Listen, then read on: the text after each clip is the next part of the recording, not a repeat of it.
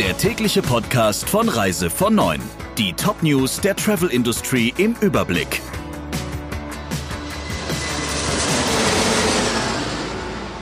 Mit Friederike Breyer. Schönen guten Morgen.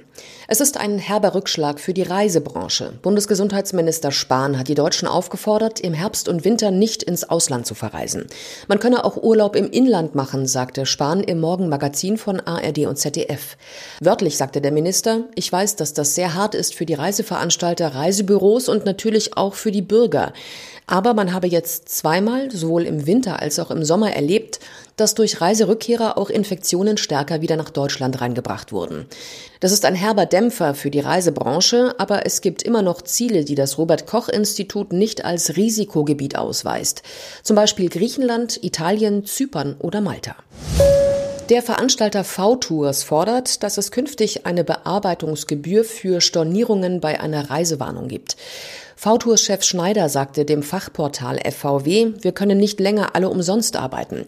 Er zieht damit Konsequenzen aus der Zeit von April bis Juni, als V-Tours von Anfragen verunsicherter Kunden überflutet wurde.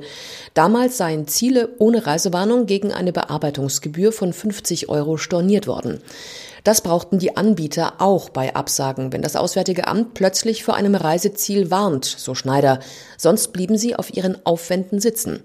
Zugleich gesteht der V-Tours-Chef ein, dass noch viele Prozesse digitalisiert werden müssten. Die heutigen Systeme seien auf Stornierungen in diesem Umfang einfach nicht ausgerichtet.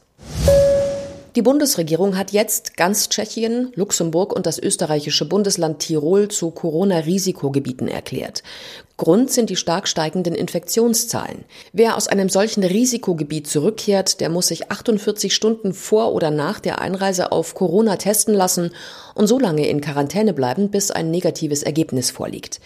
Damit sind nun 15 von 27 EU-Ländern zumindest teilweise Corona-Risikogebiete, Spanien, Tschechien und Luxemburg sogar ganz. Polen ist das einzige der neun Nachbarländer Deutschlands, das nicht auf der Liste auftaucht. Tirol mit der Hauptstadt Innsbruck ist ein bei den Deutschen sehr beliebtes Urlaubsgebiet. Dort liegt auch der Skiort Ischgl, der im vergangenen Winter zu den Hotspots gehörte, von denen sich die Coronavirus-Pandemie in Europa ausbreitete. Bereits am Mittwoch war das an den Bodensee grenzende österreichische Bundesland Vorarlberg zum Risikogebiet erklärt worden. Busse, U-Bahnen und Straßenbahnen sollen morgen den ganzen Tag stillstehen. Die Gewerkschaft Verdi hat landesweite Streiks im öffentlichen Personennahverkehr angekündigt. Die Menschen müssen also mit massiven Einschränkungen rechnen. Derzeit laufen Tarifverhandlungen für 87.000 Beschäftigte im ÖPNV in 16 Bundesländern. Wo genau welches Verkehrsmittel bestreikt wird, ist noch unklar. In Köln etwa bleiben die Stadtbahnen in den Depots, Busse von Subunternehmen fahren aber. Die Nahverkehrszüge der Deutschen Bahn und der anderen Eisenbahngesellschaften sind von dem Warnstreik nicht betroffen. Der Karneval von Rio lockt jedes Jahr Millionen Besucher an. Doch im Februar kommenden Jahres wird das Spektakel in der brasilianischen Metropole ausfallen. Das hat der Bürgermeister von Rio de Janeiro mitgeteilt. Wann es einen neuen Termin gibt, hängt davon ab, ob ein Corona-Impfstoff verfügbar ist. Das berichtet die Berliner Zeitung. Brasilien ist eines der Länder weltweit, das besonders stark von der Pandemie betroffen ist. 4,5 Millionen Infektionen gibt es dort bislang. Nur in den USA und Indien zählen die Behörden noch mehr Fälle.